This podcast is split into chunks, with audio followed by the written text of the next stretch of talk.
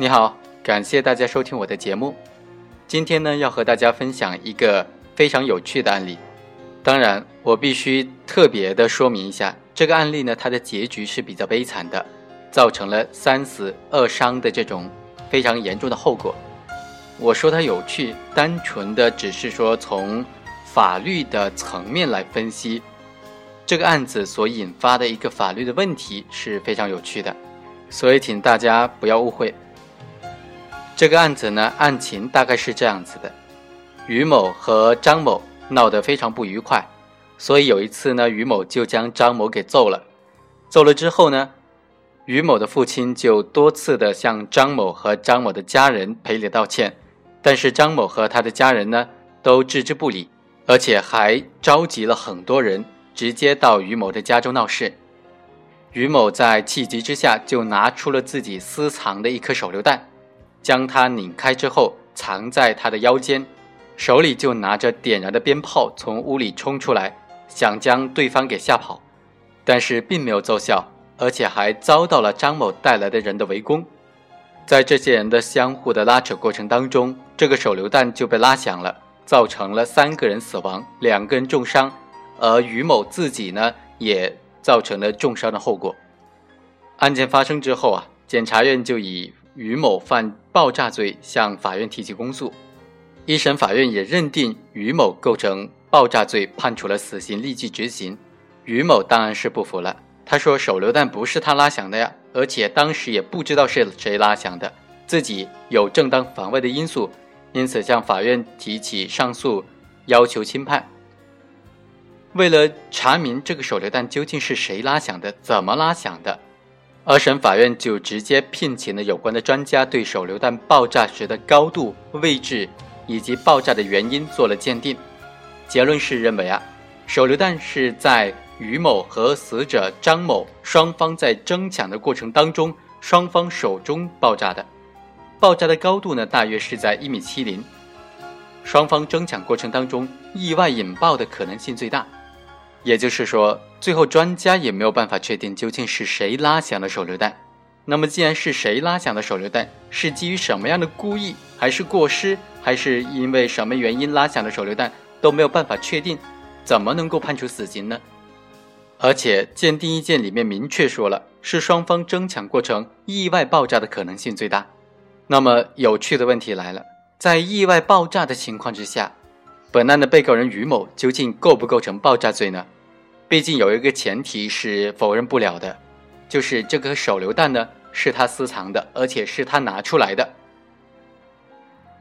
对于本案这个问题啊，我们认为，首先，被告人于某的行为呢确实已经构成了爆炸罪。从主观上说，被告人于某的行为不属于过于自信的过失犯罪。根据刑法的规定，过于自信的过失是行为人对危害结果有一定的预见，但是轻信可以避免，导致危害结果发生的这种心理态度。行为人对于危害结果有认识的情况之下，仍然坚持他的行为，是因为他相信可以避免危害结果的发生。但是这种轻信绝不是毫无理由、毫无根据的主观的意念，而应当是行为人依据一定的条件。相信自己可以避免危害结果的发生，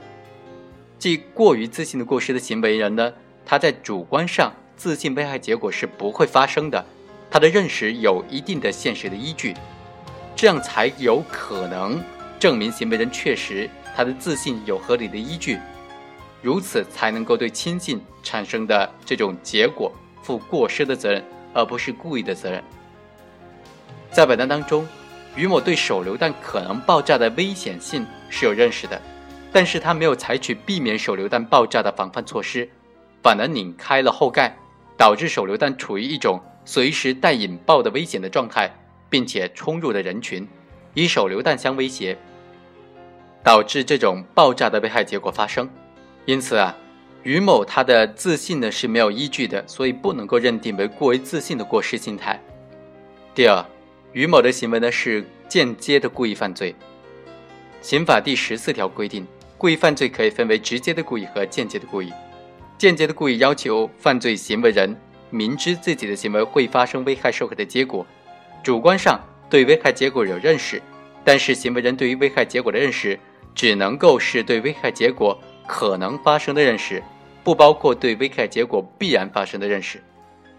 于某持有引爆的手榴弹，在人群当中进行威胁恐吓，存在着被引爆发生爆炸的可能性。于某作为智力正常的这种成年人，对此应当是有预见的，所以他对手榴弹爆炸的危害结果是明知的。犯罪故意的意志因素呢，又包括了希望和放任。间接故意的标志性因素是放任的意志，即行为人明知自己的行为会发生危害社会的结果时，完全可以停止自己的行为，以避免危害结果的发生。但是，行为人却没有放弃自己的行为，放任了危害结果的发生。这就是间接故意的心态。在本案当中，没有证据证明于某是存在直接拉响手榴弹的这种直接的故意。他拿出手榴弹的目的是为了吓跑在他家中的那些人，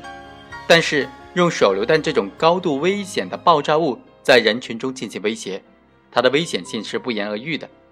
被告人明知道这种危险性，仍然执意要实施这种威胁的行为，他对手榴弹爆炸这一危害结果。主观上明显是采取了放任的态度，所以呢，我们认为被告人于某明知道手榴弹有爆炸的危害结果，却仍然拧开手榴弹的后盖，持弹威胁他人，放任危害结果的发生，已经构成了爆炸罪的这种间接故意的犯罪。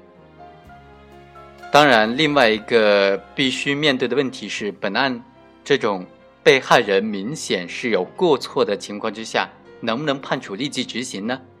我们认为本案确实有应当从轻处罚的情节的。首先，被害人有明显的过错，这就不用说了。其次，手榴弹是在于某和张某的争抢过程当中爆炸的，有一定的偶然性，也可以酌情的减轻于某的罪责。再次，本案是间接的故意犯罪，间接故意犯罪的主观恶性要明显的小于直接故意犯罪的主观恶性。同样是造成被害人死亡的案件，由于起因的不同、动机的卑劣程度不同和行为人主观恶性的大小不同，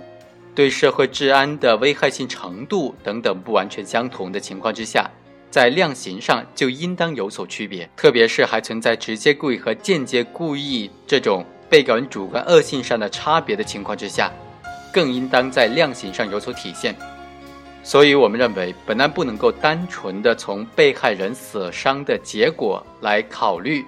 对于本案被告人于某要判处死刑，要根据案件的起因、被告人的主观恶性程度以及犯罪的具体情节来综合考量他的刑罚。我们认为，至少本案当中的被告人于某不应当判处死刑立即执行的。